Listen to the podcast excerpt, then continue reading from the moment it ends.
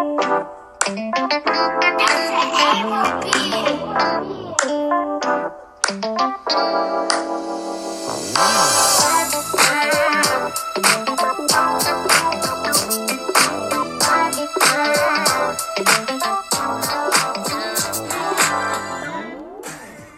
what's up, everybody? Welcome back to Exploring with Zulfi, and I am Zulfi saying hello from beautiful Beijing, and welcome back, everybody. I know I um, it's been nearly a month that I haven't really recorded anything. Even if I don't have many followers, I still believe that um, you know this, um, you know, the action that I'm doing, like you know the the efforts that I'm putting into my show will one day make me very proud. But anyway, so saying hello to all of you in this beautiful November, and I know it's been already mid November, but I hope all of you are doing fine. I don't know how many of you are gonna listen to this, but yay! Happy November, everybody. Um, so today with this beautiful music, I would like to uh, to do certain things. Uh, first, to share what I've been doing in this whole November. Well, actually, not only November, uh, I would say what I've been doing ever since I've recorded the last show. I think in the last time I've shared how I try to develop uh, self discipline in my life by removing Taobao apps and also some other social media apps. And I'm going to tell you what kind of changes I've experienced. And of course, I am going to talk about what kind of crazy things or what kind of you know, like emotional drama that I've been experiencing these days. But first thing first, yes, I am so happy to be back with this whole energy, with this new, fresh startup in November. Uh, yes, let's get back into this beautiful show. So, first of all, I remember the last time I told you guys, um, you know, I decided to delete my Taobao app and also some other social media apps because I feel like they've been eating so much of my energy, and I don't really consider myself as a very strict, um, you know, self disciplined person. But I do feel great when I have self control in my life, especially like over the things that can kind of like you know um, puts me into very negative emotion sometimes so i decided to delete my taobao app and also like some other social media apps and tell you what not only taobao not only the social media apps i actually even tried to close my wechat moment for like two weeks or three weeks and that actually made me feel less stressed more relaxed and more focusing on my life. Um, that was one change. And so, if you want to try something like that, please, please do it. I would highly recommend because it can bring so much positivity in your life, especially when you, you know, focus on yourself and when you try to. Um, you know, stay away from the things that may make you feel upset or depressed about, you know, your behaviors. Anyway, the second thing I am going to share with you guys, of course, after I visited my family in October during the National Day. I think that kind of gave me new energy in my life, especially in terms of my, you know, daily life or even like my, um, you know, social life or even like my date life, I would say. I will tell you more later. But um, yeah, that was the second change. And the third change, yes, in 2021, for the very first time in my life, I actually dressed up for Halloween. Yay! Um, yeah, I mean, I went out with my friends before. I actually, you know, like, I, I had so much fun with my friends in the past, but I never actually worked hard to dress up for Halloween. But this year, yes, I dressed up as this um, zombie bride. Yeah, something like that. Uh, it was really it was so much fun i would say like i enjoyed my time with my friends and um, yeah it feels really great to try different things. Uh, that was the third thing. And one more thing i would say i actually yeah, finished a very beautiful book. I would say it is called You Can Heal Your Life。呃，这是我最近读的，在喜马拉雅上听的一本书。You Can Heal Your Life。如果大家在童年时期或者过去，甚至在目前，呃，有这种受到原生家庭的影响，Ooh, you got the right book。真的一定要读这本书，强烈强烈推荐。You Can Heal Your Life 啊，就是你可以治愈你的人生。这本书 非常非常好，特别温馨的一本书。Um, anyway, so that was the fourth thing, and the last thing I would say, 啊啊，就是跟大家分享一下一个人生哲学。I would like to share a life philosophy. Um, so, you know, like sometimes you make mistakes in your life. It doesn't it matter what kind of mistake it is. It could be something small, it could be big, or it could be something that kind of ends up, you know, breaking your heart or makes you feel like stupid. But it doesn't really matter. So uh, after I've experienced certain things in my life in October and November, I start to realize that, you know, like as an individual, I have to be responsible for what I decide and what I choose to do. Yes. 就是为自己决定做的或者选择做的事情负责。Let's say, you know, uh, I remembered I was supposed to take a test about the psychology thing and I was a little bit nervous. I was uh, like nervous and excited because I was finally doing it. So technically, I was supposed to take this test on November 20th, which was supposed to be next Saturday, by the way. Uh, but for some stupid reasons, I don't know why I actually signed up for the test for next May. 就是因为操作上面的错误，可能是我自己的个人原因，应该是啊，就是今年十一月份要参加的考试，我不小心报成了明年五月份。uh, so of course, like I was really, really mad for a few minutes. I was like, oh my god, like I've been studying so hard for this, yeah, of course, and I paid a lot, actually, nearly five thousand yuan for this.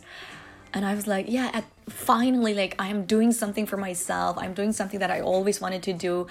And then, like, I was told that my exam is not going to be next Saturday, but you know, next May.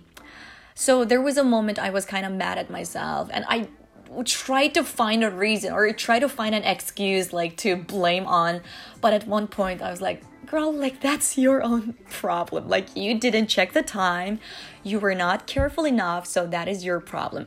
So, like, you know, that moment when I realized it was my problem, it was my decision or it was my choice not to be careful, not to be specific, or not to be like well organized about the things that I'm doing, I felt like, oh wow, it felt good. Like, you know, of course, I felt bad for missing the chance of taking the exam, but at the same time, I felt more released i would say. Like i didn't have that much anger. I didn't have that much um you know like frustration in my heart but indeed, I had like very basic summary, like oh, you know, next time when I do certain things, I should probably have a better plan.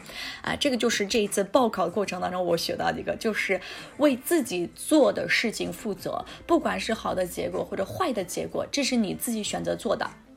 当时这个考试的报名出错之后，我第一个就是很想找个借口，或者很想找个路口，或者很想找个人，就是把这个责任推在这个人身上。但是到最后，后来发现那个老师其实提醒过我，我只是没有细心，不够细心。呃，这个事情也是让我长了一个。yeah, 就是长长记性吧。Uh, I remembered exactly in 2014 when I was, you know, connecting my flight back home to Beijing and then like I was going to Europe. At that time, like I missed my flight uh, just because I was late for like three minutes or five minutes. And I was like crying at the airport because the ticket was super expensive, nearly like 5,000 yuan that I have to pay again and I didn't have enough money at that time and I didn't want to tell my parents and I was like crying at the airport. And that time also taught me a lesson. So, ever since that experience, I try to go to the airport a little bit earlier. I try to go to the train station or wherever I'm going. Like, I always try to be careful, like, double check of my time double check my location, double check, you know, if it is in the afternoon or it is in the morning. Like, so, you know, like you learn a lot from your mistake. So that's one thing that I, yeah, came to realize in this whole month.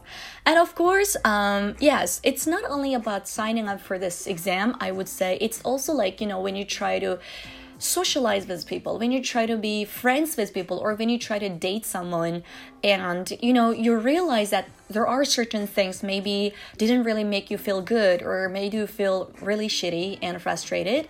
But at the end of the day, like you realize that, oh, you know, like you're the one who made this decision. So when the moment when you realize that you were the one who decide this or who you're the one who choose to do this then you don't feel bad. You feel like you know what? This is my life. You know i make mistake. I see people in the wrong way. I meet wrong people. I make wrong decision and that's fine. The moment when you realize whoa trust me my friends you will feel great. Yes because you know there are people who will end up in your life. They will show up in your life. But you know at one point they really start to make you feel shitty about yourself but honestly at the end of the day when you look back no you're not the one you're not the shitty one. You don't have to feel shitty. It's just you know you see people in the wrong way because you're fucking amazing and you think people are just like you. So next time if something bad happens or if somebody or something makes you feel really really bad try to think about it in more rational way and then try to accept what it is and just move on. Yes, that's one thing. Anyway, so the fourth thing I would like to share, 第五个事情呢就是 I actually went to Universal Studio. Yes, I have never been to Universal Studio in my life.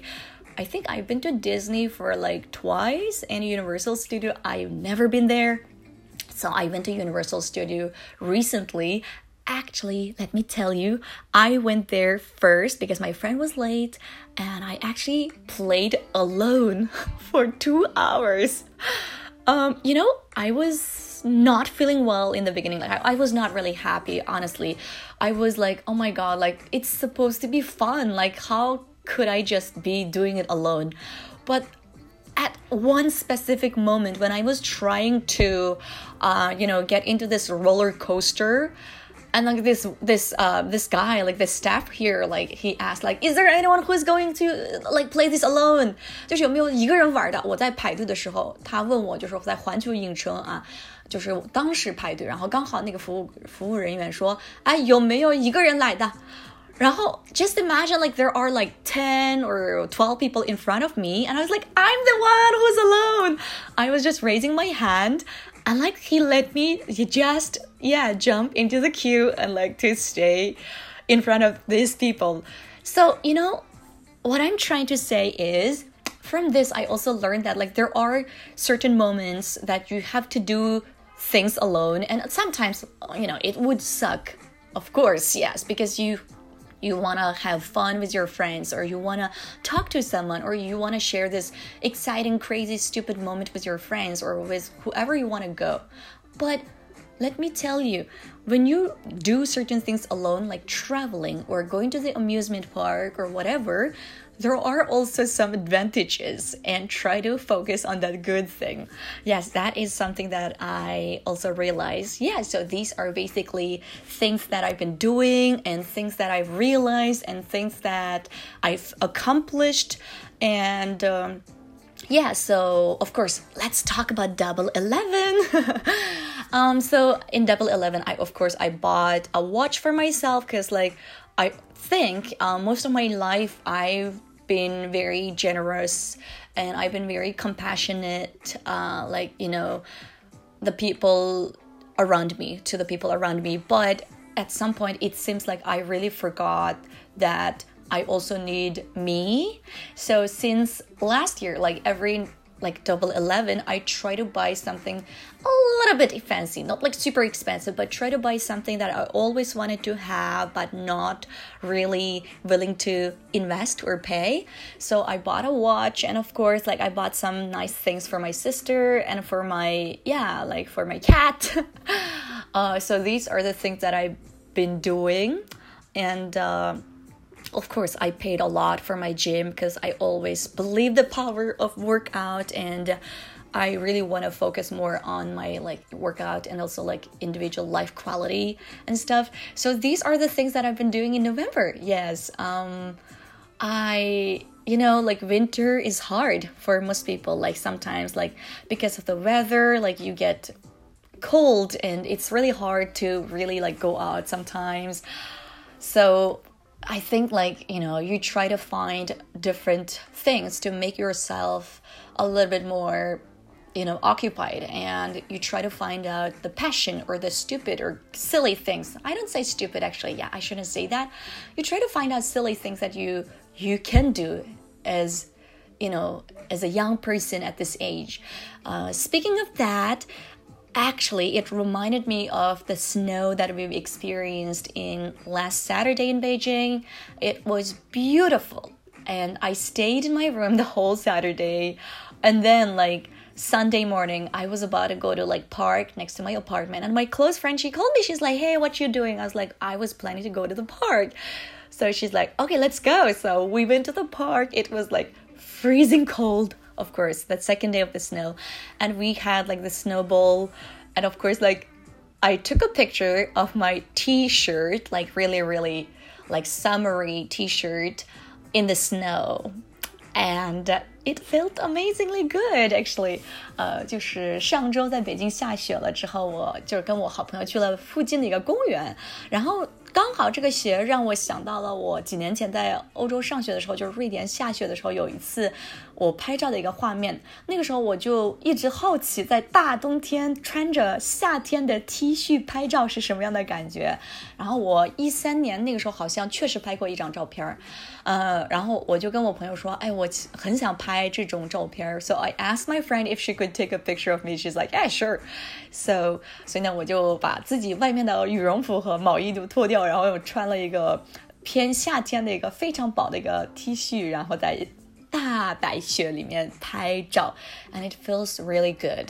So sometimes like you do crazy things to make yourself feel like wow i'm still alive like you know yeah like to, to just spice up your life and you find the beauty of winter because i always think i always think winter is harsh people would feel more depressed and people become less in, like social and uh, yeah like people feel more lonely in winter. So i think it is really really important that you find out interesting things to do in winter. And speaking of that I found out some really interesting things that you can do in winter, and let me share some of the interesting things. Okay, so one thing you can do is to cook. Yes, you can cook in winter with your friend or alone. Of course, if you want, you can just make something like like hot pot or like something simple. Uh, the second thing you can do, sign up for an art class or a dancing class. I've been actually really planning to do that. I kind of want to learn like some um, something like uh, salsa or tango or something. I don't know. I think I may do that. Um, another thing that you can do in winter is to binge watch something，就是疯狂的刷剧啊，刷一个电视剧或者综艺节目。uh, and of course, another thing is to date people, find people, find new people to experience. Yeah, like, you know, different things. The more you meet people, the more you understand yourself and the more you start to be aware of what kind of person you want to be surrounded with. Yes. Um, anyway, and of course, I saw something quite interesting. Of course, you can also go to the Christmas market or you can go to some vintage store. 可以去一些 这种啊、呃、二手店或者一些比较复古的这种店，或者去一些大的集市，包括圣诞节的集市啊这些地方。And of course, you can. Um, you can do something else such as rock climbing. 它是作为室内活动，我觉得攀岩也是一个非常好的一个决定哦。Another thing you can do is okay, you can actually take exercise classes with your friends or partner together. And these are also quite fun to do. And the next one, you can try to take a food tour. Try to do, go to different restaurants or different places to try like something small or simple. Yeah, like it's just fun to do. And uh, yeah, and treat yourself nicely in winter. Most importantly, you deserve a good winter and you deserve a good treat. Anyway, everybody, so this is all for today, and I am Zulfi saying hello from Beijing. And uh, yeah, I hope you're all doing well and take care of yourself. And the background song is Summer Vacation. If you like it, just enjoy. And I will see you guys next time. Bye bye, everybody.